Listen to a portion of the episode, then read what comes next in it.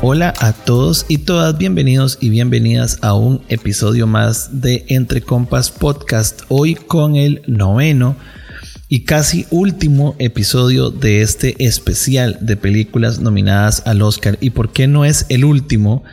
Siendo esta nuestra película favorita porque como es el último día antes de la premiación, creemos que todavía hay gente que si no ha visto esta película puede tener chance para verla en Prime Video, que es como se encuentra a nivel de streaming y en algunos cines todavía la están proyectando.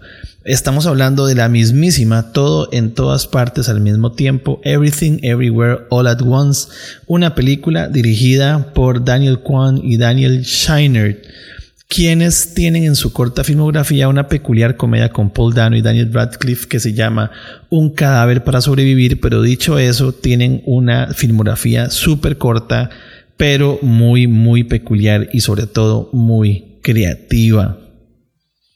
Esta película además está protagonizada por Michelle Yeoh, que es la protagonista de una de mis películas favoritas que se llama El Tigre y el Dragón, el famosísimo Ke Hui Wan, que es el niño de Indiana Jones y el Templo de la Perdición y la famosísima Jamie Lee Curtis, conocida por su papel de Laurie en toda la saga de Halloween, la película de terror, pero también reconocida por otras muchas películas como True Lies, por ejemplo, de acción con Arnold Schwarzenegger y recientemente por Knives Out, eh, la película protagonizada por Daniel Craig. Eh, ¿Por qué creemos que la nominaron? Esta película abarca la última de nuestra lista de fórmulas y recetas que existen para las películas que están nominadas en los Oscars. Ya hemos hablado de todas y no las voy a repetir, pero esta es la receta que es la menos receta de todas y es la película que se sale de todo que no es una sátira, que no es un drama, que no es un blockbuster, o sea que simplemente es una película, una historia distinta que se cuela por su calidad independientemente de lo que sea. Y aquí encontramos ciertas películas como por ejemplo recientemente Get Out, que fue un caso como de una película de terror súper tensa que estuvo nominada a los Oscars. La misma Tiburón es una película que nadie se esperaba. Em, Black Swan también, que es una película que también es una película eh, peculiar que se cuela en estas categorías. Y, también una de mis favoritas de todos los tiempos, la película de ciencia ficción Arrival.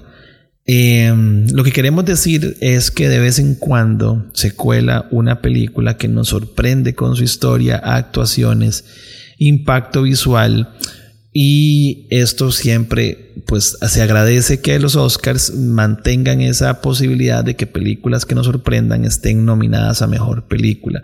Y este año, la gran favorita de todos y todas es esta, todo en todas partes al mismo tiempo. Una película que algún crítico mencionó que era prácticamente inclasificable y eso ya para nosotros es un cumplido que se merece observar. ¿Qué fue lo que más nos gustó de la película? Prácticamente todo. Esta es una de esas películas que logra combinar, digamos, la diversión con una reflexión sobre las interacciones humanas. Eh, obviamente circunscrita en un caos increíblemente precioso y visual que es imposible no sentirse inmerso en una historia que en la verdad al principio, en algún momento de sus tres actos, no sabes ni para dónde va o para dónde viene. Es una mezcla tan sabrosa de tantos géneros que además están súper bien alineados y sobre todo con un cable a tierra impresionante como las magistrales actuaciones de Michelle Yeoh y sus demás coprotagonistas, que de paso, al igual que en The Banshees of Inisherin, todo su cast está prácticamente nominado en todas las categorías actorales, algo que refleja de nuevo la mismísima y la gran calidad que tiene esta película.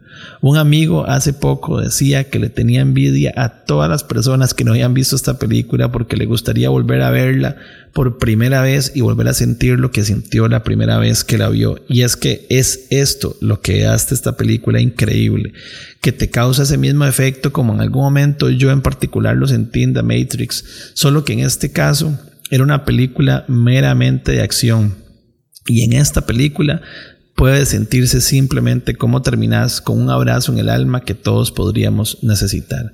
El multiverso, nunca antes, de ninguna otra forma, ninguna casa de cómics, ni DC Comics, ni el Marvel, eh, ni el MCU de Marvel lo pudo contar mejor y por eso esta película es nuestra favorita para llevarse el premio a la mejor película de los Oscars 2023. Así que si todavía no la han visto, repito, tienen chance todavía de verla. Y que no nos gustó prácticamente nada, no nos gustó. Esta película nos encantó de principio a fin.